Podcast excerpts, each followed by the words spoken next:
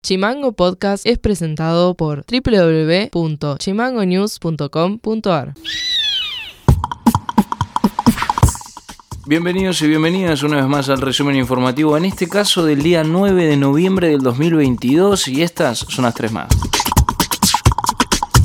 El Instituto Provincial de la Vivienda, o sea, IPB, inició la construcción de 54 unidades habitacionales en la urbanización del sector 2 del barrio Río Pipo. Serán 9 bloques de 6 viviendas cada uno y se suman al plan de más de 200 viviendas para Ushuaia en el 2023.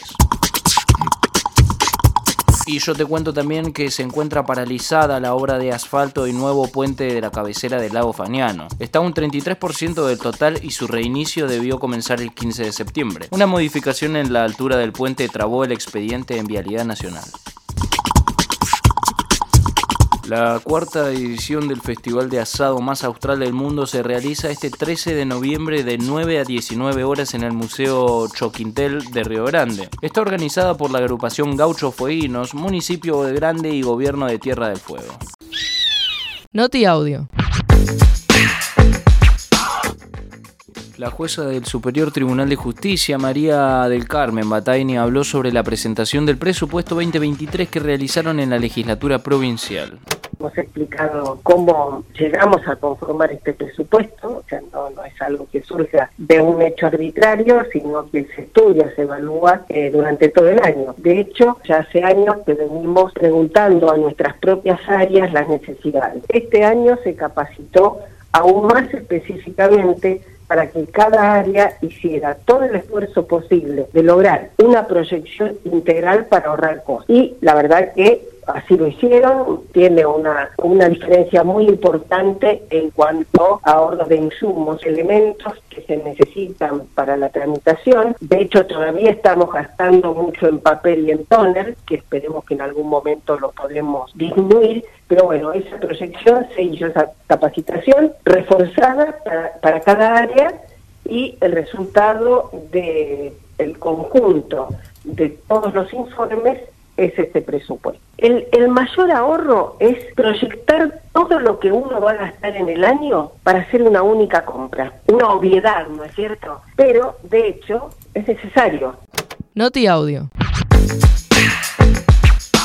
Y ahora escuchamos al presidente de la Asociación de Hoteles de Turismo en Tierra del Fuego, Oscar Rubinos, quien denunció extorsión y patoterismo por parte del secretario general del gremio UZGRA, Ramón Moncho Calderón. Se picó.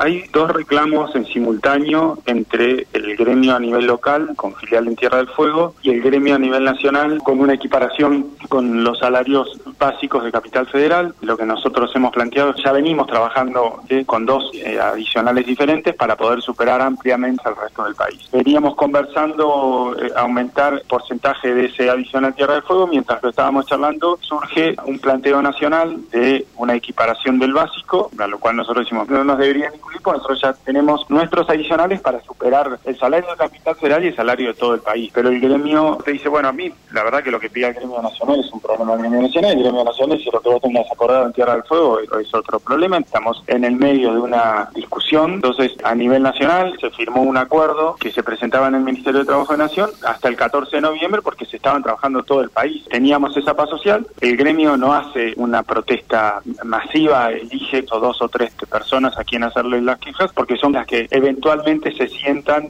en una mesa paritaria, entonces está sentado en Buenos Aires, tome la decisión que quiere Calderón, va todas las noches al hotel, te tocan el bombo, se te metan adentro del negocio, te amenazan, te manden mensajitos, que vos puedas tomar una decisión diferente a la que se está hablando en conjunto. Eso es una extorsión, eso no es una protesta gremial.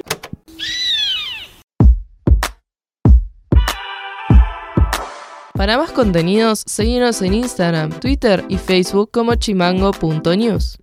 Señoras y señores, eso ha sido todo por hoy. Nos estaremos encontrando en un próximo resumen informativo. No se olviden de seguirnos en Spotify como Chimango News y si se quieren comunicar con nosotros, nos tiran un WhatsApp que nosotros les respondemos muy plácidamente. Les mando un saludo y nos estamos encontrando. Chimango Podcast es conducido por Elian Sánchez. Producción periodística, Fede García y Juliachi. Producción general, Mico Orue y Ale Valencia.